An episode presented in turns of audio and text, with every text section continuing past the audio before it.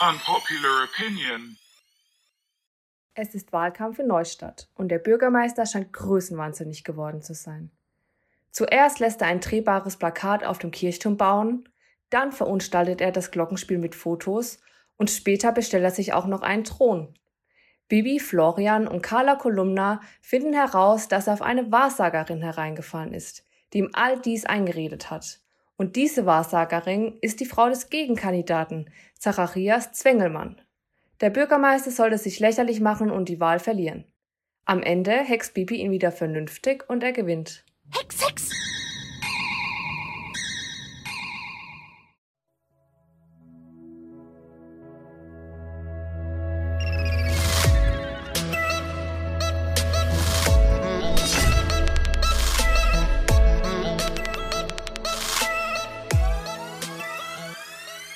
Unpopular Opinion. Und damit herzlich willkommen zum Podcast Unpopular Opinion. Wir reden hier über untypische Meinungen einer Person und klären über deren Hintergründe auf. Mein Name ist Antonia und gegenüber von mir sitzt Sophie. In jeder Folge reden wir über Meinungen, die nicht dem Mainstream entsprechen und bereits in der Gesellschaft für Diskussion gesorgt haben. Ganz viel Spaß beim Hören. Wir haben gerade die Geschichte von Bibi Blocksberg gehört und wir finden, die Geschichte ist ein Paradebeispiel dafür, wie Wahrsager in den Medien dargestellt werden. Und in unserer heutigen Folge haben wir Wahrsager Stefan bei uns zu Gast und sprechen über das Mysterium des Hellsehens. Er gibt uns einen Einblick in sein Leben als Wahrsager und seine Gabe als spirituelle Seele. Hören wir uns doch zunächst einmal Stefans Unpopular Opinion an. Ich bin Kartenleger Stefan und bin der Meinung, dass das Leben auf der Erde ein Spiel ist oder das heißt aus mehreren Spielfaktoren besteht, die man natürlich mit Hilfe von Kartenlegen auch verändern kann. Danke Stefan und damit begrüßen wir dich ganz herzlich in unserer heutigen Folge und danken dir, dass du dir Zeit für uns und unsere Zuhörer genommen hast. Hallo. Was es mit deiner Unpopular Opinion genau auf sich hat, werden wir später noch ergründen. Wir möchten zunächst aber damit beginnen, dich vorzustellen. Erzähl uns doch einfach mal, was du machst und wie lange schon. Ich befasse mich mit Spiritualität, das eigentlich schon mein ganzes Leben und lege eigentlich seit meiner fünften Schulklasse auch Karten. Seit der fünften Klasse schon, das ist ja wirklich eine super lange Zeit. Da hast du ja wirklich schon früh begonnen, dich damit auseinanderzusetzen. Und du hast wahrscheinlich dann auch schon früh gemerkt, dass du eine besondere Begabung hast, die vielleicht nicht jeder hat. Und da fragt man sich, wie merkt man selbst, dass man vielleicht so eine Gabe hat. Weil wir als, sag ich mal, normale Menschen können uns es ja eigentlich gar nicht vorstellen, wie sich das für dich damals angefühlt haben muss. Und kannst du uns beziehungsweise unseren Zuhörern einfach mal einen Einblick geben, wie du letztendlich gemerkt hast, vor allem auch schon in so einem frühen Alter, dass du diese Begabung hast? Ich wusste das schon in meiner Kindheit, ich weiß das, weil ich, ich versuche es mal anders zu sagen. Spiritualität hat immer mit einem selber etwas zu tun, mit dem ich bin, ja. Oder wer bin ich? Und diese Fragen, die kamen eigentlich schon bei mir als Kind eigentlich mit rein. Ach, da war ich ziemlich jung gewesen, das heißt äh, zwei, drei, vier Jahre. Und äh, wo ich das wusste, das heißt, ich wusste einfach verschiedene Dinge. Hinzu kommt natürlich noch ein zweiter Faktor, das heißt, das ist äh, eigentlich für mich eigentlich immer sehr wichtig. Ich war eigentlich als Kind auch immer außerhalb des Körpers gewesen oder meistens außerhalb des Körpers gewesen. Ich sah zwar einen Körper mit Rumsteuern zum Beispiel, aber ich äh, hatte mich früher zum Beispiel als Kind auch mit vier, fünf Jahren manchmal gefragt, wozu ich überhaupt den Körper brauche. Das heißt, ich habe mich mehr außerhalb wahrgenommen. Ich wusste verschiedene Situationen. Zum Beispiel, ich bin zum Beispiel als Kind in die Türe reinge zur Türe reingekommen ins Wohnzimmer und wusste halt, was Situation ist. Ich konnte zum Beispiel die Gedanken von meiner Mutter mitkriegen. Ich habe gemerkt, dass etwas nicht stimmt. Das heißt, ich bin zum Beispiel zum Wohnzimmer reingegangen. Meine Mutter war gerade ein Weihnachtsbaum am Schlucken gewesen, aber das war alles so komisch. Ich habe gemerkt, dass etwas nicht stimmt und habe sofort die Gedankengänge von meiner Mutter mitbekommen. So, das heißt, was sie nachgedacht hat. Das war damals total intensiv gewesen und von daher wusste ich von Anfang an, dass ich diese Fähigkeit oder besondere Fähigkeiten oder Eigenschaften habe ich kann mir sehr gut vorstellen, dass es für dich am Anfang sehr komisch war, zu wissen, dass du diese besonderen Fähigkeiten hast. Also hast du nur Situationen vorhergesehen oder hast du auch die Emotionen von anderen spüren können? Und wir fragen uns auch an der Stelle, als Kind nimmst du bestimmt nicht wahr, dass du eine besondere Begabung hast oder dass es nicht jeder kann. Kannst du uns vielleicht auch erzählen, wie du dann überhaupt drauf gekommen bist, dass du vielleicht eine Begabung hast, die nicht jeder hat? Und wann ist dir das bewusst geworden?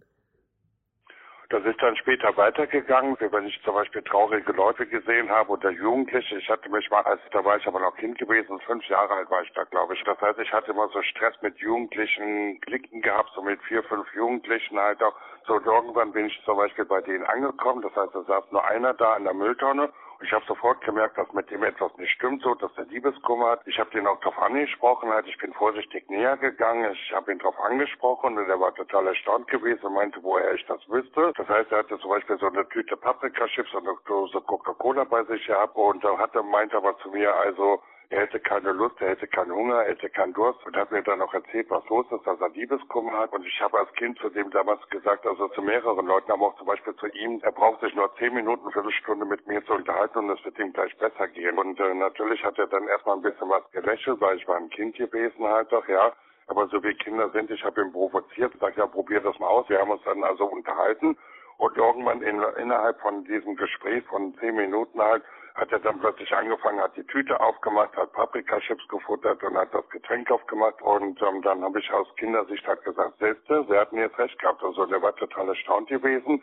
Und am nächsten Tag habe ich das dann mitgekriegt, dass ich dann wieder da in der Nähe gewesen bin halt und die anderen Jungs halt auf mich reagieren wollten hat er denen das erzählt, was am Vortag passiert ist, hat das bestätigt und die anderen Jugendlichen, die standen da und haben unglaubwürdig zugehört und wollten das eigentlich nicht glauben, ja. Aber diese Eigenschaften, die hatte ich eigentlich schon immer Ja, So, das wusste ich. Das heißt, das Wichtigste ist eigentlich, wenn ich das mal so schildern darf, das Wichtigste ist eigentlich, dass man weiß, dass man etwas hat. Das heißt, das besondere Ich, das heißt diese Fähigkeiten, das spürt man. Das spürt man, das habe ich die ganze Zeit gespürt. Ich hatte aber zum Beispiel auch meine Eltern gefragt, weil ich bin früher davon ausgegangen, dass jeder Mensch diese Eigenschaften oder jeder Mensch diese Fähigkeiten hat. Also das Problem war eigentlich nicht für mich gewesen, dass ich das habe, sondern das Problem war für mich gewesen, dass andere Leute das nicht haben. Und als ich das Stück für Stück herausgefunden habe, das hat jahrelang gedauert, bis ich das begriffen habe, dass die anderen Leute das nicht können, weil das war eigentlich mein größtes Problem gewesen, dann habe ich mir natürlich die Frage gestellt, wieso kann ich das und andere dann nicht? Wir können uns an der Stelle auch ziemlich gut vorstellen, dass es für dich als Kind auch sehr belastend gewesen sein muss, festzustellen, dass man auch einfach anders ist als die anderen Kinder und vielleicht wird man auch anders behandelt dann von den anderen, wenn man sagt, ich kann das und die anderen einem dann vielleicht einfach ungläubig angucken und denken, warum sagt er sowas und stimmt es? Und deswegen gerade als Kind, wenn man sich noch in der Entwicklung befindet, können wir uns gut vorstellen, dass das auch einen großen Einfluss auf dein Leben hatte. Ja, ähm, ich habe da auch eine persönliche Geschichte mitbekommen, jetzt nicht selbst erlebt. Aber ich hatte eine Freundin, mit der habe ich Handball gespielt. Und ähm, die hat im falschen Körper gelebt. Und ich stelle mir das ziemlich ähnlich von den Gefühlen vor, ja. dass man die ganze Zeit weiß, dass irgendwas mit einem selbst nicht stimmt. Und man guckt dann so die anderen an und denkt sich, warum bin ich anders und die anderen haben es nicht. Ja, und ich glaube, da sind auch Eltern eine große Hilfe. Ich weiß nicht, war das bei ihr auch so? Ja, die hatte dann Schulängste und die ist dann mit ihrem Vater ja immer, der hat sie dann begleitet zum Psychologen. Genau, ich glaube, dass die Eltern da auch eine wichtige Unterstützung sind. Und deswegen würden wir dich gerne fragen, Stefan, was haben eigentlich deine Eltern dazu gesagt, als du das erste Mal mit denen offen darüber gesprochen hattest? Ich habe mich mit meinen Eltern nicht so intensiv darüber unterhalten sondern ich habe meinen Eltern Fragen gestellt und habe denen ihre Reaktion gesehen. Zum Beispiel hat meine Mutter sich ein Lexikon mit mehreren Bänden halt gekauft, um alle meine Fragen zu beantworten, aber verschiedene Fragen konnten meine Eltern mir nicht beantworten. Es gab zum Beispiel die Situation, dass meine Oma gestorben ist und äh, ich meine Eltern auch gefragt habe, was passiert, wo ist die Oma jetzt hingegangen und das heißt, sind diese blöden Antworten, die normalerweise Eltern den Kindern geben oder die meine Eltern mir damals gegeben haben, das war unzureichend für mich. Ja, ich habe meine Eltern noch gefragt, ob sie mich verarschen wollten. Ja, so, das heißt, ich kann mir nicht vorstellen, das war damals mein Gedankengang gewesen, dass seit über 100.000 Jahren halt Menschen auf der Erde leben und dass angeblich keiner wissen will, was passiert, wenn man stirbt, weil jeder Mensch muss ja sterben halt doch, ja. Da ist mir dann irgendwann aufgefallen, dass meine Eltern auch nicht wussten, beziehungsweise die Lehrer, die ich gefragt habe, die das auch nicht wussten, dass die mich dann irgendwie so blöde angeguckt haben und dann irgendwann gemerkt habe, komm, halte lieber die Klappe.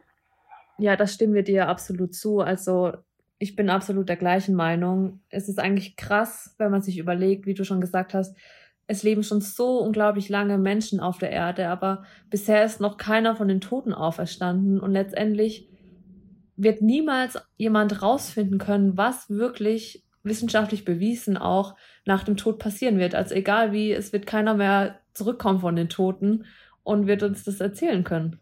Ja, und ich finde persönlich auch die Nahtoderfahrung ziemlich gruselig, weil letztlich können wir ja nicht wissen, ob das wirklich der Tod ist. Ob genauso das Leben nach dem Tod ja. sein wird, ja. Oder ob das einfach nur eine kurze Illusion ist, wo Leute dann schnell wieder rausgezogen werden. Deswegen verstehen wir absolut, wenn du dich auch als Kind schon gefragt hast, was nach dem Tod passieren wird und dass du auch mit der Antwort, die deine Eltern dir gegeben haben, nicht zufrieden warst. Und hast du hier vielleicht einen persönlichen Schlüsselmoment, wo du gemerkt hast, dass du diese Gabe hast, den du uns mitteilen kannst? Aufgefallen ist mir, dass damals die ersten Jugendlichen dann so Liebeskummer hatten. Das war ich in der fünften Klasse gewesen. Ich hatte damals einen Kumpel gehabt mit Spitznamen Cheesy, ja, so. Und der mir immer wieder halt auf der Treppe irgendwo haben wir uns unterhalten und der hat mir immer irgendwas von Ex-Freundinnen erzählt und die hat Schluss gemacht und so weiter und so fort. Und im Laufe der Zeit, wo er mir das erzählt hat, das heißt nach fünf, sechs, sieben Minuten habe ich die ersten Bilder gesehen. Das heißt, ich habe das alles gesehen. Ich habe seine Freundin gesehen. Das war ein Wissen eigentlich gewesen. Das Wissen ist eigentlich um einen drumherum. Das heißt, man weiß das dann ganz einfach.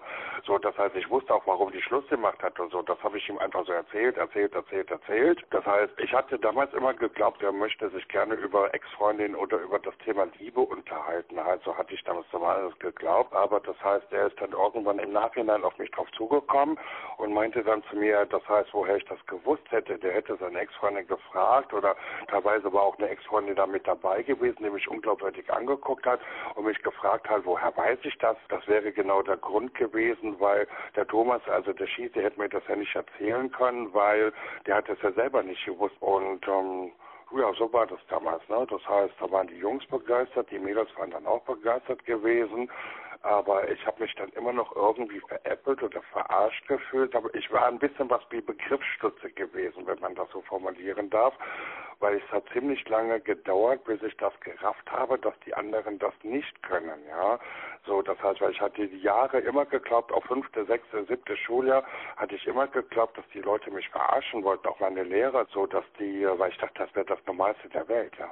Ich kann mich zum Beispiel daran erinnern, dass ein Lehrer von mir kam auf mich drauf zu und meinte zu mir, also Kartenlegen, Wahrsagen, Magie wäre kein Zukunftsberuf, ich sollte ein Handwerker lernen. Der hat das so irgendwie so abfällig immer wieder, der kam immer wieder auf mich drauf zu und das hat mich irgendwie auch ein bisschen was runtergezogen, halt, so dass ich davon ausgegangen bin, dass erwachsene Menschen das auch nicht können. Ich hatte mich mit mehreren Lehrern dann darüber unterhalten, so ganz kurz angesprochen und so und äh, zum Beispiel auch meine Klassenlehrerin, die ich dann später irgendwann mal hatte in der achten neunten Klasse, die dann auch ganz verdutzt mich angeguckt hat und meinte, nee, nee, das wäre nicht selbstverständlich. Bevor sie mich kennengelernt hätte, hätte sie sich noch nie mit dem Thema beschäftigt, hat meine Klassenlehrerin zu mir gesagt. Genau, und dann irgendwann habe ich das dann begriffen, dass andere Leute das nicht können, ja. Kannst du uns als Menschen, wie du jetzt schon gesagt hast, die die Fähigkeit nicht haben, die das nicht können, erklären, wie du deine Wahrsagungen siehst? Also kriegst du dann Bilder, hast du Gefühle? Kannst du uns einfach mal einen Einblick geben, wie das abläuft und wie du eine Wahrsagung aufnimmst bzw. wahrnimmst? Das ist eine spirituelle Fähigkeit, so wie ich im Laufe der Zeit herausgefunden habe. Das heißt, spirituell bezieht sich immer auf die unsterbliche Seele. Das heißt, jeder Mensch ist ein geistiges Wesen und jede Seele hat Fähigkeit. Und das ist eine Fähigkeit der Seele. Das heißt, das Wissen ist eigentlich, man kann das gar nicht richtig genau beschreiben. Das Wissen ist teilweise um einen drum herum und kann sich zwischendurch unterschiedlich äußern. Das heißt, erstmal weiß man das. Das heißt, das Wissen ist zuerst da. Also das geht innerhalb von Sekundenbruchteilen ist das Wissen da. So das wird dann je nachdem nochmal unterstützt durch zum Beispiel Bilder, die man sieht, das ist aber von Person zu Person unterschiedlich. Also das funktioniert so ähnlich wie Kommunikation, kann man sagen. Mit dem einen kann man sich super gut unterhalten, mit dem anderen weniger gut und mit dem anderen gar nicht. So, so ungefähr funktioniert das auch. Bei dem einen sehe ich zum Beispiel Bilder zusätzlich, bei dem anderen sehe ich, spüre ich auch Gefühle, Emotionen. Das ist einfach etwas wie wie eine Wellenlänge physikalisch beschrieben, die dann plötzlich da ist und die sich dann irgendwann äußert, ja. Teilweise auch mit Gefühlen, das heißt, ich bekomme etwas mit in diese Richtung und das ist eigentlich spirituell. Also wie man das mitbekommt, ist teilweise unterschiedlich. Es gibt auch Leute, mich ich die Karten, bevor ich die Karten auslege, weiß ich schon, was drin ist. Und fange schon an zu reden, dann sind manche Leute total verblüfft, ja. Den Vergleich mit der Kommunikation finde ich sehr passend, weil man kennt es ja auch aus eigenen Gesprächen, dass das Gespräch mit bestimmten Personen viel flüssiger ist als mit anderen Personen. Ich stelle mir persönlich in dem Zusammenhang auch die Frage, ob du deine Zukunft selbst voraussagen kannst, weil das wäre ja natürlich eine tolle Lösung für viele Situationen. Nein, das geht nicht. Schade, das wäre ja eine super coole Fähigkeit gewesen, wenn du dir selbst die Wahrheit hättest voraussagen können und du hättest ja dann dementsprechend auch dein Leben verändern können und selbst beeinflussen können. Kannst du uns vielleicht auch nochmal in dem Zusammenhang sagen, was es generell mit dem Kartenlegen zu tun hat? Du hast ja jetzt eigentlich schon gesagt, dass du oft einfach Wahrnehmung hast und einfach die Zukunft siehst, aber wofür genau brauchst du dann die Karten und warum legst du überhaupt dann Karten, wenn du das theoretisch auch so sehen kannst?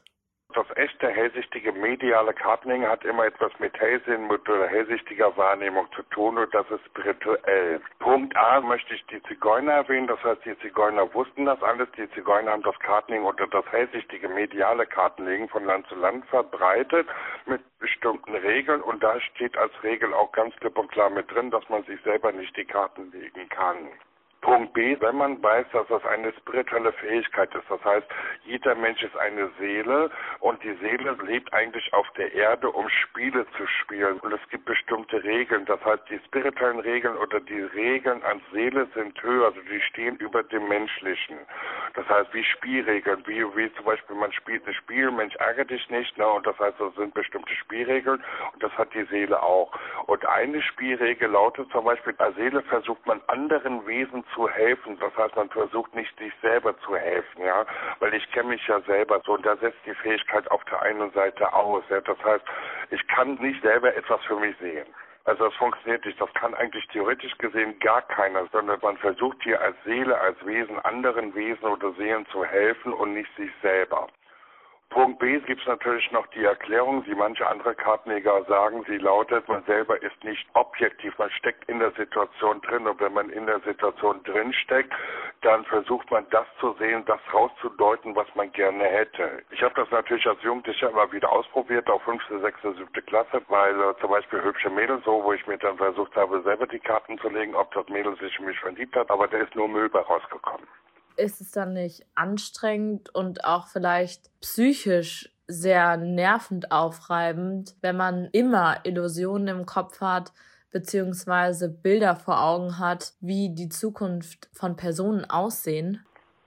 Der springende Punkt ist aber auch beim Kartenlegen, das echte Hellsehen mediale Kartenlegen ist mehr theoretisch gesehen ohne Karten, weil die Karten sind ein Hilfsmittel. Man hat eine besondere Fähigkeit, das heißt hellsichtiges Mediales, eine besondere Wahrnehmung. Und diese besondere Wahrnehmung hat man theoretisch gesehen, wenn man kein Hilfsmittel verwendet, also wie ein Schalter, was man dazu einfügt, hat man das die ganze Zeit.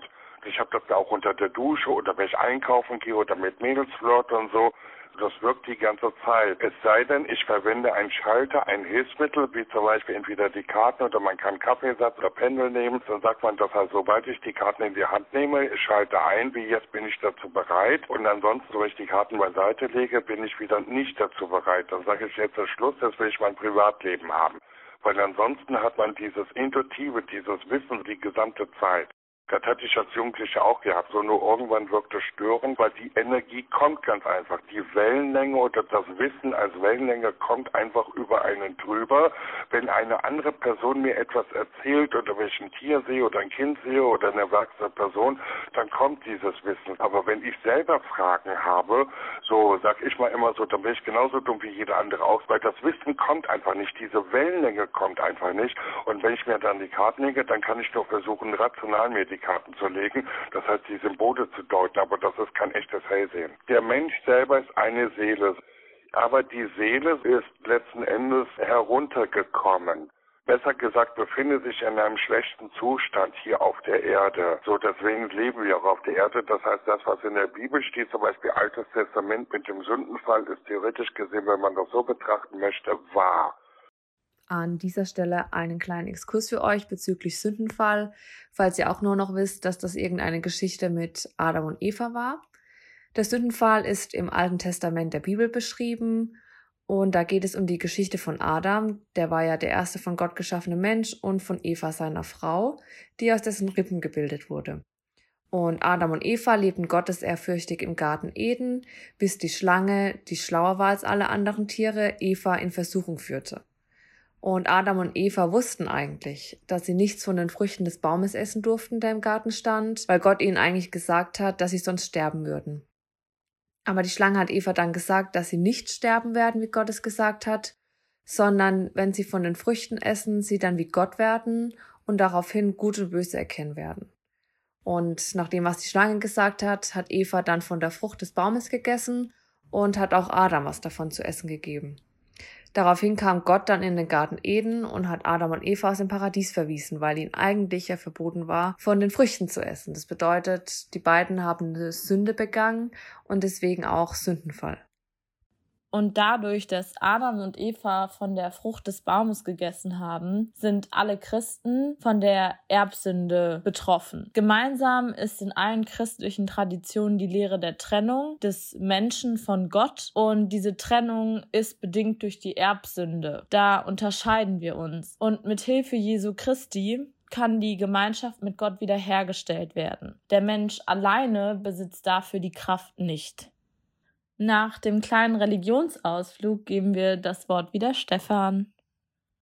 Wenn ich aber in der Vergangenheit, um mehr über mich herauszufinden, das heißt Übungen mache, ist es mir tatsächlich passiert, je intensiver ich die Übung gemacht habe, das heißt, ich habe meiner Seele geholfen, ich habe mich als Seele ein Stückchen was verbessert, bin in diesem Moment etwas höher gekommen, habe ich tatsächlich auch unaufgefordert plötzlich Wahrnehmungen gehabt, die mich selber betreffen. Zum Beispiel, ich wollte gerade die Türe rausgehen und dann kam dann plötzlich innerhalb von Sekunden kamen dann Bilder, dass derjenige, der bei mir ist, gleich dies oder das tun wird. Das hat tatsächlich tatsächlich dann funktioniert. Das heißt, die einzigsten Punkte, wo ich selber über mich etwas wahrgenommen habe, ist, wenn ich spirituelle Übung gemacht habe, um mir selber als Seele zu helfen, wieder in höhere Zustände reinzukommen. Dann funktioniert es auch.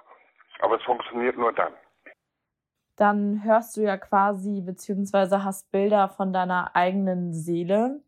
Und du hast ja jetzt schon häufiger gesagt, dass jeder Mensch eine Seele hat und die quasi nur in unserem Körper haust. Und da frage ich mich, wie lebt die Seele, wenn wir tot sind? Heißt, stirbt sie dann mit unserem Körper oder lebt die dann einfach außerhalb des Körpers weiter? Hier muss ich natürlich von Spiritualität etwas erzählen. Du selber bist die Seele oder ich selber bin die Seele. Die Seele ist das, was denkt und fühlt. Das ist natürlich ein großer Unterschied zu dem, was die Psychologie lehrt. Von daher glaube ich nicht an Psychologie, weil das heißt, die Psychologie sagt, wir leben bei oder wir denken mit dem Gehirn. Das ist für mich absolut falsch. Das Gehirn hat natürlich eine wichtige Aufgabe, den Körper zu steuern. Das ist richtig aber das heißt, ich selber bin die Seele. Das heißt, ich selber denke es, ich zeichne auch auf. Das heißt, ich habe Wahrnehmung als Seele, die ich entweder über den Körper ausleben kann oder die ich außerhalb des Körpers wahrnehmen kann. Das heißt, ich selber bin die Seele. Und das heißt, was ich natürlich mache, wenn ich gestorben bin, so, das liegt natürlich an mir selber. Es ist natürlich auf der einen Seite so, das heißt, die meisten Seelen achten auf ihren Körper, weil man hat das im Laufe des Lebens die ganze Zeit von Kindheit an mitbekommen, wie acht auf deinen Körper, fall nicht hin, acht auf deine Kleidung, acht auf deine Zähne. Man kriegt das eingeimpft als Seele, achte auf deinen Körper. Natürlich macht die Seele auch genau das, wenn der Körper gestorben ist. Man achtet auf den Körper. Das heißt, wo wird der Körper beerdigt oder welche Leute kommen. Das heißt, die meisten Seelen bleiben über ihrem Körper, bis du so einen Impuls bekommen hast. Das heißt, das reicht jetzt sozusagen. Man kann auf der anderen Seite auch sagen, das heißt, die Seele steuert den Körper. Das ist besser formuliert und bringt dazu auch Energie in den Körper rein. Und wenn der Körper gestorben ist, wartet die Seele natürlich darüber, sag ich mal, so, um ihre Energie auch wieder zu bekommen, um sich wieder zu vervollständigen, wenn man das so beschreiben kann. Ich selber, für mich selber, bin ein spiritueller Mensch. Das heißt, ich bin ohne Körper eigentlich freier. Also Sophie und mich interessiert das Thema Psychologie eigentlich auch sehr, aber wir wussten tatsächlich jetzt nicht, dass sozusagen das Gegenteil von Spiritualität die Psychologie ist und dass sich das sozusagen widerspricht und es entweder das eine oder das andere gibt, an das man glauben kann. Und wenn du sagst, dass eigentlich jeder Mensch eine Seele ist und die Seele eigentlich nur in dem Körper verweilt, wie merkst du das dann eigentlich, wenn du ein Gespräch mit deinen Kunden am Telefon hast, weil du bietest ja hauptsächlich Beratung am Telefon an also empfängst du dann die Energien übers Telefon oder wie kommunizierst du dann übers Telefon oder geht es nur, wenn du einen Kunden persönlich triffst? Ich biete hauptsächlich Kartling am Telefon an, weil das ist eine Hellsichtigkeit. Der springende Punkt ist ja, wir haben heutzutage vier unterschiedliche Arten von Kartenlegen. Ne? Das heißt, das echte, hellsichtige, mediale Kartenlegen, das was ich mache. Dann gibt es noch Kartenlegen nach Buch. Das sind viele Leute, die kaufen sich Bücher über Lenormand oder Tarotkarten, versuchen die Texte auswendig zu lernen halt auch oder schlagen im Buch nochmal nach. dass die, die beziehen sich mehr auf die Symbolik der Karten. Aber es gibt heutzutage auch sehr viel psychologisches Kartenlegen. Das heißt mit angewendeter Psychologie, was nichts mit Hellsinn zu tun hat. Ob ich von diesen Leuten zu unterscheiden, halt biete ich hauptsächlich das Kartening am Telefon an. Und äh, Kartening am Telefon ist meistens so, man spürt natürlich die Energie, aber man legt den Leuten erstmal das Grundblatt aus. Das ist ganz wichtig, um selber zu sehen, was wollen die Karten einem sagen. Das heißt, was wollen die Karten einem selber sagen, weil die Karten selber haben ja auch immer eine Botschaft für die Leute sondern guck mal, was liegt im Grundblatt mit dabei. Das Grundblatt ist das Basisblatt. Das bedeutet, es ist nicht ganz so in die Tiefe gehend. Das ist ein bisschen oberflächlich, aber man kann sagen, die Daten oder die Informationen, die im Grundblatt mit enthalten sind, die sind letztendlich wahr und die sind unveränderbar. Ja, zum Beispiel, wenn im Grundblatt mit dabei liegt, wie zum Beispiel dein Ex-Freund liebt dich noch, kann das bei der späteren Auslegung nicht anders sein. Dann frage ich die Leute, was ist ihr Wunsch? Das heißt, die Leute kommen meistens selber dann kann man dann persönliche Fragen auslegen, sei es dann über die Liebe, Partnerschaft oder Arbeit, Beruf. Man kann aber auch mit den Karten arbeiten, den Karten Fragen stellen, wie zum Beispiel, wie würde meine Zukunft aussehen, wenn ich in, der, in die andere Stadt umziehe? Oder liebt mich mein Ex-Freund noch? Oder welche Möglichkeiten habe ich, dass ich ihn zurückbekomme? Oder soll ich ihn überhaupt nehmen? Oder so ist er der Richtige. Das heißt, man kann mit den Karten arbeiten, das nicht nur im Bereich Liebe, sondern auch im Bereich Beruf, Arbeit, ja, wie zum Beispiel mag mich mein Chef oder würde es lohnen, halt den Nebenjob anzufangen oder soll ich dort bleiben, werde ich in Zukunft wirklich den höheren Posten bekommen, also auch mehr Geld bekommen. Man kann das alles die Karten fragen, das heißt, man kann mit den Karten arbeiten. Ich glaube, vielen Menschen wäre es eine große Erleichterung, da dann auch die Wahrheit zu erfahren über solche Themen wie Beziehungen, Job. Das sind ja Themen, die uns im alltäglichen Leben, beziehungsweise viele von uns, ähm, sehr belasten. Und ich stelle mir dabei die Frage, gibt es Grenzen, also zum Beispiel Daten, dass du sowas nicht voraussehen kannst? Hast du da irgendwo ein Limit, wo du sagst, bis hierhin kann ich wahr sagen bzw. hell sehen, aber nicht weiter?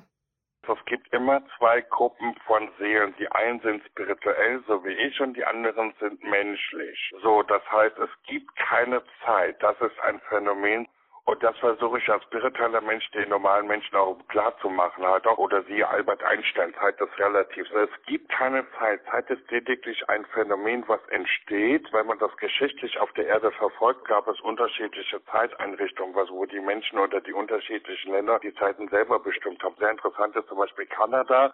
In Kanada war es zum Beispiel immer 12 Uhr mittags, wenn der Zug eingetroffen ist, egal ob der Zug zu früh oder zu spät gekommen ist. Erst im Laufe der Zeit haben die Menschen in Längen- und Breitengrade eingeteilt und so ist die mechanische Zeit entstanden. Wie auch Albert Einstein sagt, das heißt, Zeit ist das, was wir von der Uhr ablesen, ja. So, das heißt, es gibt keine Zeit. Die wissenschaftliche Definition von Zeit ist abhängig von Materie. Bei Zeit kann für die Personen auch unterschiedlich vergehen, für die eine schneller oder für die andere langsamer. Und von daher betrifft das auch die Geschehnisse. Das heißt, jedes Geschehnis hat sein eigenes Zeitphänomen. Man kann ein Zeitphänomen oder ein Geschehnis zum Beispiel von der Zeit her nach hinten verschieben oder nach vorne ziehen. Und von daher ist es eigentlich nicht möglich, wirklich richtig die Zeit vorauszusagen. Das kann schneller gehen. Ich habe zum Beispiel Leuten Karten gelegt vom Zigeunermäßigen, von den Zigeunerregeln. Sag mal, wenn man das Blatt aufmacht, dann sind das immer so anderthalb bis zwei Jahre. Das heißt, das Grundblatt ausgelegt ist im Moment die Gegenwart. Wenn ich die Karten nach oben lege, ist oben der kurze Zeitraum von jetzt bis nächsten drei, vier Monate. Und in der Mitte ist es der mittlere Zeitraum und hinten ist es der lange Zeitraum. Das ist natürlich nur so eine Art Lichtlinie. Ich habe selber nämlich erlebt, wenn ich den Leuten Karten gelegt habe, einem zum Beispiel in Sachen Partnerschaft und Liebe, dass er eine Partnerin kennenlernt und hat die beschrieben hat und er kam dann nach einem halben Jahr schon wieder und sagte, was Stefan schon alles passiert, ich will wissen, wie es weitergeht, ja. Und anderen Leuten habe ich genauso Karten gelegt, wie das längste, was ich mal hatte, war eine Frau gewesen, die hat tatsächlich dreieinhalb Jahre gewartet, bis alles eingetroffen ist. Und dann ist alles Punkt für Punkt eingetroffen. Aber das heißt, sie hat das irgendwie von der Zeit, hat sich das nach hinten verschoben. Weil Zeit ist eigentlich ein Phänomen. Das heißt, Zeit ist keine richtige Konstante. Das ist ähm, schwer zu beschreiben um ehrlich zu sein, ich habe mir noch nie so Gedanken um den Aspekt der Zeit gemacht. Ähm, das hat mich jetzt sehr angeregt, darüber nachzudenken, weil es letztlich ja wahr ist. Die Zeit ist ja nur was Wissenschaftliches.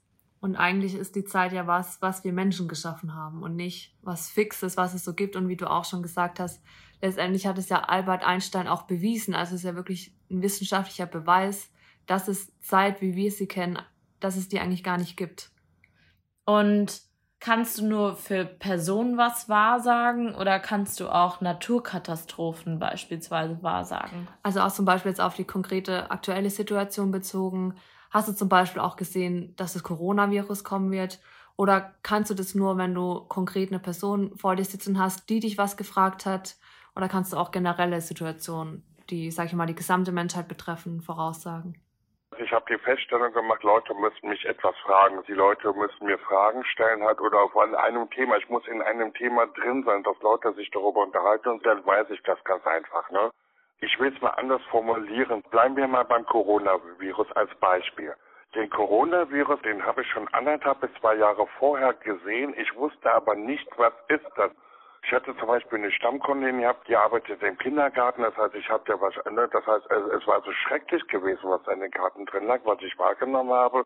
Ich habe ja gesagt, da passiert irgendwie etwas richtig Heftiges, Negatives. Die Kinder werden nicht mehr im Kindergarten gehen und die Leute, die, die Erzieher gehen auch nicht mehr hin und die Kinder sind dann zu Hause, das Gebäude ist geschlossen und so. Ich wusste aber nicht, was ist das? Wir haben schon gedacht, es der Kindergarten brennt ab oder was auch immer da passiert. Das heißt, auch anderen Leuten habe ich etwas vorausgesagt, dass etwas Schlimmes passieren wird. Ich wusste aber nicht, was ist das. Versucht das mal so zu erklären. Man bekommt eine höhere Wahrnehmung von der Seele aus, aber ich selber bin ja im Moment im Körper drin. Das heißt, ich bin Mensch. Also wenn ich nicht weiß als Mensch, was es ist, was ich gerade wahrnehme, dann sieht man zwar die Effekte, aber man weiß nicht richtig, worum es sich handelt. Schade, dass du so allgemeine Sachen genau jetzt nicht vorhersagen kannst. Aber das mit dem Kindergartenbeispiel, was du gerade erzählt hast, ist ja auf jeden Fall krass und kann ja auch auf jeden Fall auf das Coronavirus bezogen werden.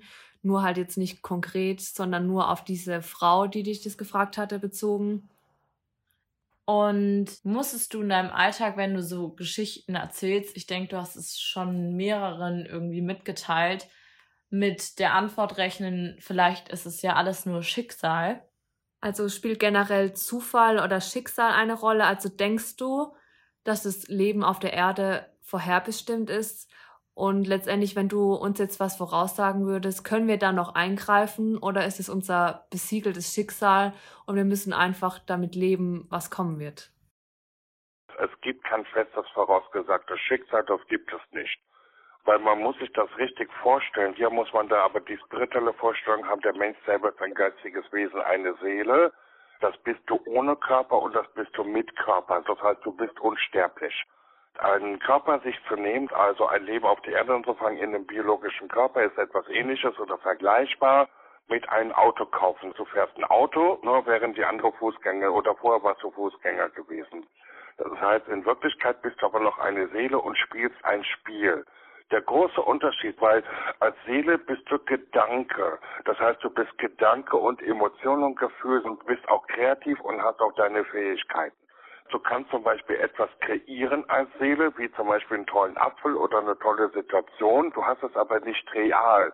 Real hast du es dann, wenn du in einen biologischen Körper gehst, dann kannst du den Apfel essen und schmecken und fühlen oder wie fühlt er sich an, das kannst du als Seele nicht aber du als Seele speicherst du die Erinnerung, wieso fühlt es sich an, wenn ich einen Apfel esse oder wenn ich die Birne esse, also du speicherst die Information der Seele ab und kannst sie dir hinterher auch ohne Körper wieder zurückrufen.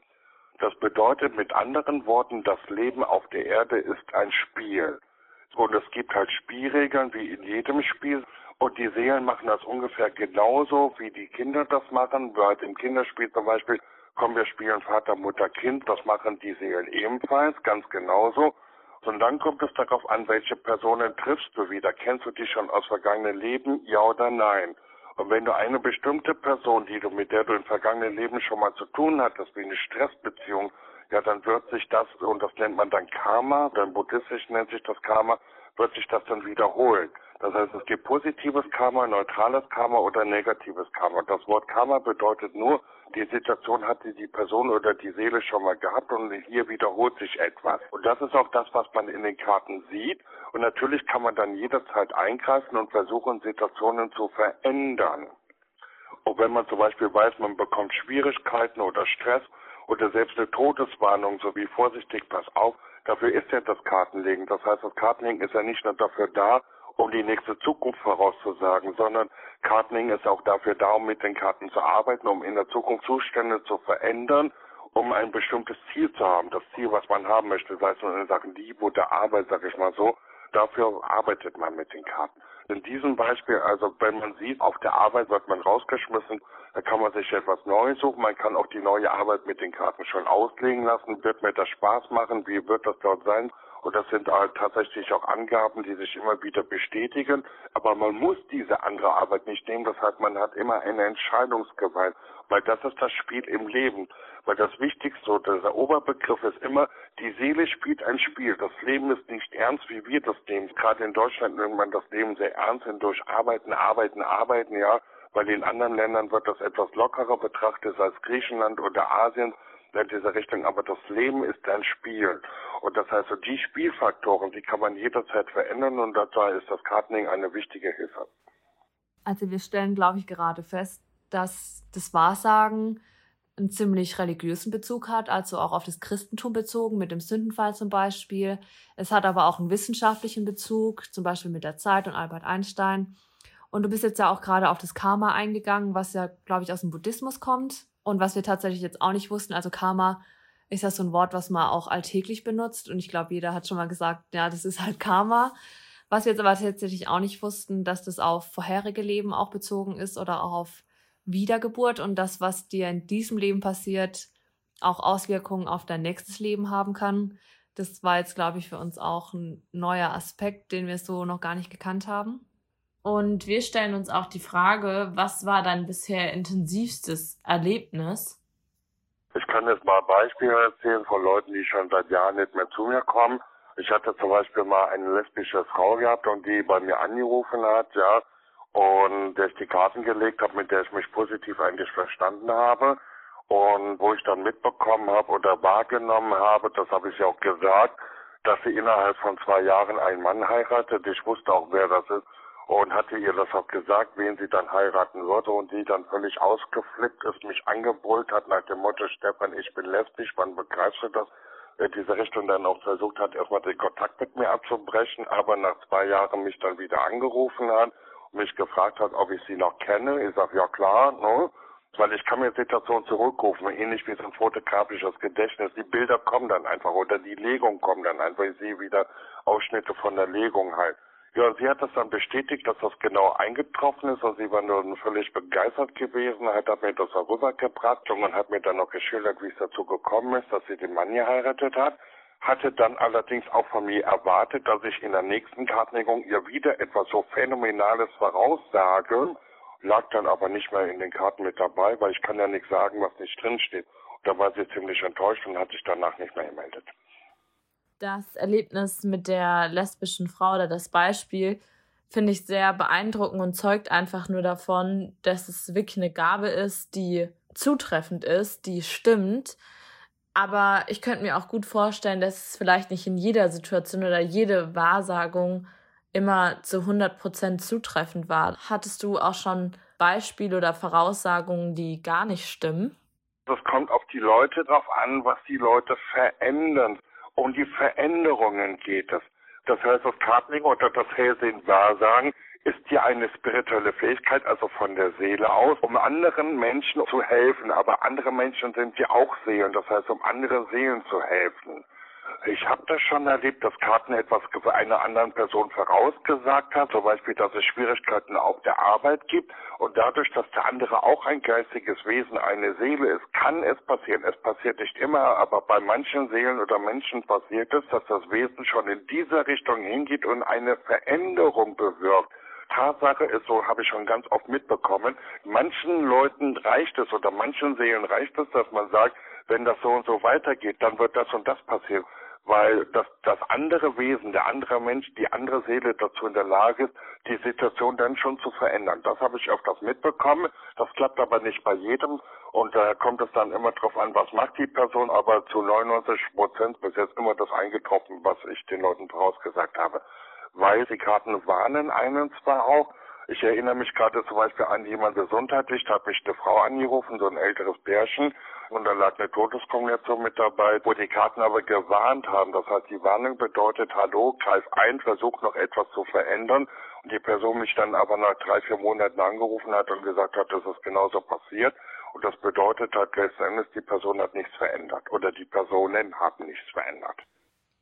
Okay, aber das heißt ja theoretisch, dass wenn du einem sowas voraussagst bezüglich Tod oder Krankheit, dass man theoretisch ja eingreifen kann. Nur stellt sich mir die Frage, inwiefern man auch eingreifen kann, weil manchmal, wenn man eine Krankheit hat, egal wie sehr man sich das vielleicht auch wünscht oder sich bemüht, kann man ja einfach nichts dagegen tun. Aber es ist auf jeden Fall krass, wenn du erzählst, dass man theoretisch was machen kann und dass die Karten auch Warnungen diesbezüglich aussprechen. Mich würde auch interessieren, wie die Personen oder die Menschen, denen du das mitteilst, darauf reagieren. Und kannst du den Tod oder die Krankheit in den Karten sehen? Also da will ich das Thema anders anfangen. Also ich möchte erstmal beides mit Ja beantworten, weil der Tod ist ja auf der einen Seite nichts Schlimmes, also für mich zumindest oder für spirituelle Menschen nicht, sondern das heißt, der Tod ist einfach nur, du verlierst deinen Körper, zack, fertig. Das heißt, man kann sich das so vorstellen, wenn du stirbst oder wenn du gestorben bist, heißt du wachst morgens auf im Bett, wenn du lebst oder deinen Körper steuern kannst, dann denkst du dir zum Beispiel wie Bettdecke weg, zack, zack, aus dem Bett springen oder wie immer die Person das dann macht weil die Person ist ja nach wie vor eine Seele. So, aber das heißt, eines Tages wachst du dann auf, denkst als Seele, okay, zack, die Bettdecke weg, aufspringen und der Körper reagiert nicht. Ja, das heißt, der Körper ist einfach tot, das heißt, er reagiert nicht. Weil der Körper ist ja was ähnliches, kann das gerne vergleichen mit einem Auto, weil dann geht man eine Weile zu Fuß und hat kein Auto oder hat keinen Körper, ja, und kann sich dann entscheiden, halt wieder einen Körper zu nehmen. Aber das heißt, von da ist der Tod nichts Schlimmes. Der Tod liegt aber ist auch in den Karten mit dabei oder auch Krankheiten, das sieht man dann halt auch. Man sieht aber auch, ob die Person noch länger zu leben hat, ob man sich Sorgen machen muss oder nicht. Ich wollte es eigentlich anders sagen, das heißt, verschiedene Leute rufen mich von Anfang an an und sagen, ich möchte über Tod, über Krankheit nichts wissen. Andere Leute wollen etwas darüber wissen. Oder das, was die Leute sagen, halte ich mich dann, dann natürlich auch. Ne? Also, als du gerade gesagt hast, dass man morgens aufwacht und aufstehen will und der Körper sich einfach nicht bewegt, da haben Sophie und ich uns gerade mit großen Augen angeguckt und wir hoffen eigentlich, dass es nicht so ist, weil wir stellen uns das als schreckliches Gefühl, glaube ich, vor, wenn du morgens im Bett liegst und, sag ich mal, bei Bewusstsein bist oder wie man das ausdrücken kann und dein Körper reagiert dann einfach nicht. Also ich weiß nicht, ob ich das, ob ich so sterben möchte oder ob ich mir so ein Leben nach dem Tod vorstellen möchte. Aber Sophie, wie ist es bei dir? Würdest du ihn fragen, ob du tot oder, oder ob du sterben musst oder ob du krank bist? Oder würdest du auch sagen, wie manche seiner Kunden, dass du einfach gar nichts davon wissen willst? Ich glaube, ich würde persönlich sagen, ich möchte gar nichts davon wissen, weil der Tod ist auch die allergrößte Angst von mir ich möchte, also ich wünsche mir einfach so sehr, dass ich nach dem Tod definitiv meine Familie und meine Freunde um mich herum habe. Aber glaubst du dann an ein Leben nach dem Tod? Ja. Und was glaubst du, wie das aussehen wird? Also glaubst du auch, dass du dann morgens aufwachst und dein Körper sich einfach nicht bewegt? Um echt sein, so stelle ich mir das nicht vor. Ich glaube, wir leben einfach in einer anderen Art wieder. Und ich habe manchmal so Illusionen, dass man beispielsweise wie auf einem anderen Planeten einfach ganz normal weiterlebt wo dann wie so Stufen sind. Das klingt jetzt ein bisschen verrückt, aber ich glaube, das ist auch einfach so ein Fluchtgedanke, den ich habe, weil es halt wirklich so eine enorme Angst ist. Und da verstehe ich auch, dass viele Menschen gerade diesen, in diese spirituelle Schiene gehen, weil ich meine, die Lösung hierfür, dass du weiterlebst, dass du weiter auf der Erde bist, ist ja auch ne, einfach eine schöne Lösung. Und ich glaube auch, dass viele Menschen auch deswegen religiös sind, weil sie sozusagen an das Leben nach dem Tod glauben wollen und vielleicht auch vor dieser wissenschaftlichen Aussage, man ist einfach tot, du bist dann einfach weg, dich gibt's nicht mehr, weil das denen vielleicht Angst macht und du sozusagen in deinem Leben, wenn du noch, wenn du noch lebst und noch nicht tot bist, einfach eine Erklärung dafür haben willst, was nach dem Tod dann wirklich passiert. Ich denke, es geht halt gerade das darum, dass man sich beruhigt. Und das finde ich auch, das, also ich bewundere das, wenn Menschen das können. Ja, so wie die, du, Stefan. Ja, die auch wissen beispielsweise, wann sie sterben, weil ich würde wissen, dass ich mir schon vier Jahre vorher, also jetzt bin ich ja noch jung, aber wenn ich beispielsweise wüsste, ich sterbe mit 86, ich glaube, ich würde ab meinem 84. Geburtstag kein Auge mehr zu bekommen, weil ich immer Angst hätte. Also ich weiß ja letztendlich, wann ich sterbe, aber ich würde einfach panische Angst haben, ja. dass ich dann einfach die Leute nicht mehr sehe. Aber Stefan, wie ist es dann bei dir, wenn du jetzt den Tod oder Krankheiten in Karten siehst oder auch weißt, dass ein Kunde von dir, eine Kundin sterben muss? Wie gehst du damit um? Also weil du sagst, der Tod ist an sich auch für dich nichts Schlimmes. Findest du dann das bei den Kunden auch nicht schlimm oder wie gehst du generell damit um? Auch hier ist wieder der Unterschied. Es gibt zwei unterschiedliche Arten von Seelen. Das heißt, es gibt die spirituellen Seelen, die spirituell leben, so wie ich. Und es gibt die menschlichen Seelen, die als Mensch leben wollen. Ich bin keine Seele, die als Mensch leben will, wie Haus bauen oder dies, das oder jenes. Und von da habe ich dazu eine völlig andere Wahrnehmung. Also ich hatte Leute beim Kartenlegen gehabt, weil mir geht es ja darum, den Leuten zu helfen und das Anliegen von den Leuten ist immer so unterschiedlich und natürlich habe ich auch schon Leute gehabt, die zum Kartling gekommen sind und gefragt haben, muss ich jetzt sterben? Das habe ich schon alles gehabt und ich denke mal, wenn ein Mensch den Obodes bezahlt und wirklich ernsthaft diese Fragen stellt, dann hat der Mensch auch eine Antwort darauf verdient. Ich biete ja einen Service an, das heißt, den Leuten zu helfen oder den Leuten Informationen zu geben, und wenn diese Information kommt, dann kommt die ganz neutral. Es kommt immer darauf an, wie nah man eine Situation an sich selber heranlässt. Weil ich hatte früher auch mit anderen Kartenlegern Karten gelegt, beziehungsweise auch andere Kartenleger gehabt, die mir gesagt haben, dass sie das nicht mehr machen, dass sie das aufgehört haben, weil sie das zu sehr bewegt haben oder sie nachts nicht mehr schlafen konnten.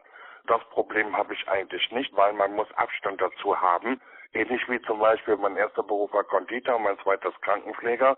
Das ist genauso, wenn ich als Krankenpfleger einen Patient habe und weiß, der Patient muss sterben oder es ist vielleicht noch mein Lieblingspatient, den ich mochte oder wie auch immer. Wenn ich da stark mit reingehe, dann zieht es mich natürlich nach unten, wo will ich das oberflächlich behandeln, nach dem Motto, das ist meine Arbeit und ich habe noch andere Patienten, dann kann ich anders damit umgehen. Das ist auch immer wichtig, die unterschiedlichen Kunden zu trennen, auch kleine Pause dazwischen zu machen, Abstand zu haben und nicht persönlich so stark in eine Sache reinzugehen. Das ist auf jeden Fall super interessant, aber ich glaube, ich kann mir nicht weiter länger über den Tod Gedanken machen, sonst artet das hier noch in irgendwelchen philosophischen Wegen aus. Und ich glaube, egal wie lange man über den Tod diskutiert, wir werden es, wie wir vorhin auch schon gesagt hatten, nie rausfinden, was danach passiert. Und ich glaube, da muss jeder einfach so seinen eigenen Weg finden, mit was er erleben kann um sich sozusagen die Angst auch vor dem Tod zu nehmen. Und wenn du gerade sagst, dass jeder so das eigene denken muss, in der Gesellschaft ist ja auch so, dass Wahrsagen, Hellsehen, Karten legen, die ganzen Bereiche gerade in den Medien auch ganz anders beleuchtet werden. Wir hatten vorhin das Beispiel von Bibi Blocksberg, wo Kindern schon in jungen Jahren quasi vermittelt wird, das ist Schwachsinn, Schwachsinn quasi. Mhm. Und wie ist es bei dir im Alltag? Also wie empfindest du das? Verändern die Medien deinen Beruf, deine Berufung? Und versuchst du dann, dich rechtfertigen oder belässt es dann einfach dabei? Kannst uns ja einfach gerne mal darüber erzählen, was du zum Beispiel auch schon für Erfahrungen damit gemacht hast? Ich enthalte mich dem, was in den Medien drin ist, weil man muss ja die Medien auch verstehen. Ich habe negative Erfahrungen gemacht, muss ich dazu sagen. Da war ich einmal noch jugendlich, da war ich 23, 24 gewesen.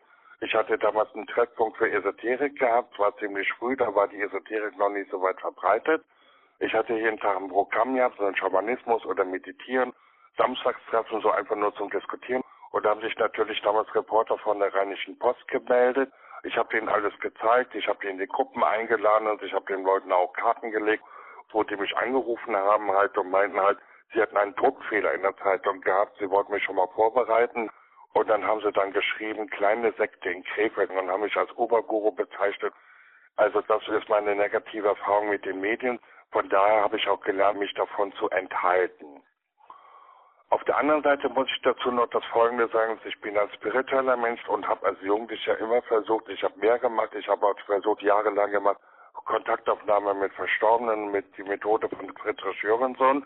Das habe ich jahrelang gemacht und habe das auch versucht, anderen Leuten zu zeigen, auch meinen Eltern, meinen Geschwistern, weil für mich war das einfach klar gewesen oder wichtig damals gewesen, den anderen Leuten das beizubringen, dass es das gibt. Bis ich dann irgendwann, da habe ich schon in der Krankenpflege gearbeitet, damals eine Martina hatte, die so leichtspielig mitgemacht hat. Ihre Mutter war verstorben gewesen und die dann hinter einen riesen Schock gekriegt hat, dass ihre verstorbene Mutter auf Kommand gewesen ist und der Vater dann auf mich zugekommen ist, weil der Vater arbeitete im gleichen Krankenhaus als Hausmeister und mich darauf halt ermahnt hat. Und da bei diesem Geschehnis mit der Martina ist mir natürlich bewusst geworden und ich habe das dann hinter umgestellt, dass ich hinterher hingegangen bin halt und den Leuten das nicht mehr versucht habe zu beweisen, dass es das alles gibt, sondern ich musste das begreifen, dass es das gibt. Die normalen Menschen wollen mit diesem ganzen ich sag mal so, wie das mir mal eine Stammerfrau gesagt hat, mit dem ganzen Scheiß direkt nichts zu tun haben. Das muss ich natürlich akzeptieren, dass es diese zwei Richtungen, diese zwei Gruppen gibt. Und von daher beweise ich auch anderen nichts mehr. Auch wenn mich jemand anruft nach dem Motto, Stefan, kannst du mir das beweisen, sage ich nein, danke schön, auf Wiedersehen. Ich berate eigentlich nur Leute, die zu mir kommen und daran glauben und wissen, dass es das gibt. Und von daher ist mir das mit den Medien völlig egal. Mit den Medien, das kann ich mir aber erklären, das hat teilweise eine psychologische Tendenz. Wir leben heutzutage in psychologischen Zeiten und die Psychologie breitet sich immer heftiger aus und muss auch alles unterwandern. Das heißt, überall geht die Psychologie mit rein, unterschiedliche Themen, zum Beispiel halt auch in Krankenpflege oder in der Medizin, da hat man das auch und in der Kirche hat man das auch. Geht man heute zur Caritas oder zur Diakonie, also katholisch-evangelisch, sitzen dort soziale Psychologen oder psychologische Sozialarbeiter, die überhaupt nicht an Gott oder an Jesus glauben. Das heißt, wir leben in psychologischen Zeiten. Und in der Psychologie gibt es so etwas nicht. Es gibt zwar einen Begriff, das nennt sich Parapsychologie, damals gegründet von Carl Gustav Jung. Das heißt, die Parapsychologie wird aber auch in Deutschland nicht anerkannt. Man kann sie zwar studieren in Russland oder in der Schweiz oder in Amerika, aber in Deutschland nicht. Das heißt, die Psychologie glaubt nicht an so etwas, weil die Psychologie begründet das auch mit der Gehirntheorie. Das heißt, die Psychologie sagt, es gibt halt im Gehirnzentrum kein Zentrum, was für Hellsinn Telepathie zuständig ist. Die Parapsychologie sagt zwar doch ja unter der Großhirnrinde etwas, aber das ist eine blöde Diskussion, finde ich eigentlich. Weil das heißt, das funktioniert ja nicht mit dem Gehirn, es funktioniert ja als Seele. Wenn man das Wort Psychologie richtig auseinander nimmt, das ist eine alte Wortkreation aus dem alten Griechischen. Das Wort Psycho bedeutet eigentlich Seele oder Atem des Lebens. Die Psychologie verwendet diese Begriffe, glaubt aber nicht an die Seele. Und dieser Lehre, die sich hier in Deutschland ausbreitet oder auch verteidigt wird, muss die andere Lehre, das heißt das Spirituelle, mehr oder weniger untergehen und deswegen lacht man auch darüber oder stellt das lustigerweise so als lächerliche dar. Ja.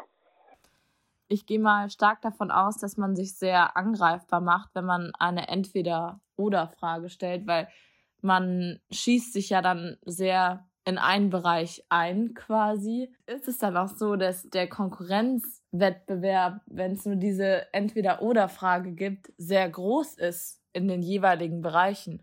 Und was wir uns auch noch in dem Zusammenhang gefragt haben, ist, was ist eigentlich mit diesen Hotlines?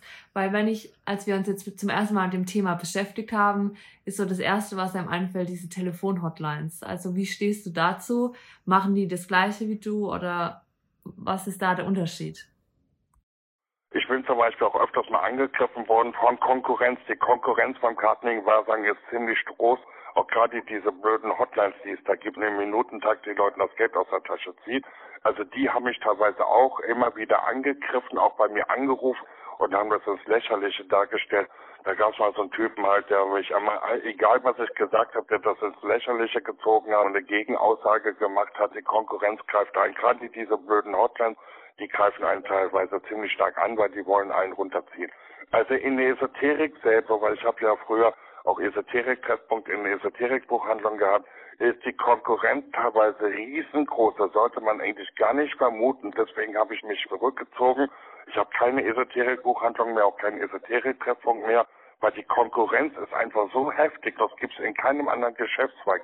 Das heißt, wo Esoterikanbieter sich gegenseitig die Kunden wegnehmen oder den Anbieter ins Lächerliche ziehen oder den anderen Kunden, damit sie selber mehr Kunden kriegen und so weiter. Also was ich dort erlebt habe, das ist, obwohl die Esoterik eigentlich ein Feld von Licht und Liebe sein sollte, oder der liebevolle Umgang das heftigste an Konkurrenz, was es überhaupt gibt.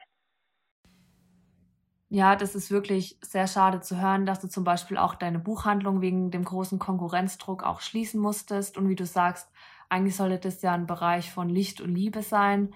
Und dass da auch zum Beispiel das mit diesen Hotlines, dass da einfach so ein großer Konkurrenzkampf ist, das ist auch wirklich schade. Und dass viele einfach versuchen, aus der Sache Geld rauszuholen. Und zum Ende des Gesprächs wollen wir jetzt wie in jeder unserer Folge unseren persönlichen, also von mir und Sophie, unseren persönlichen Aha-Moment nennen. Ich glaube, bei mir war es der Fall, was ich davor nicht wusste, ähm, dass es unterschiedliche Arten von Wahrsagen, Hellsehen gibt. Also, dass es zum einen das echte, hellsichtige Wahrsagen gibt, so wie du es bist.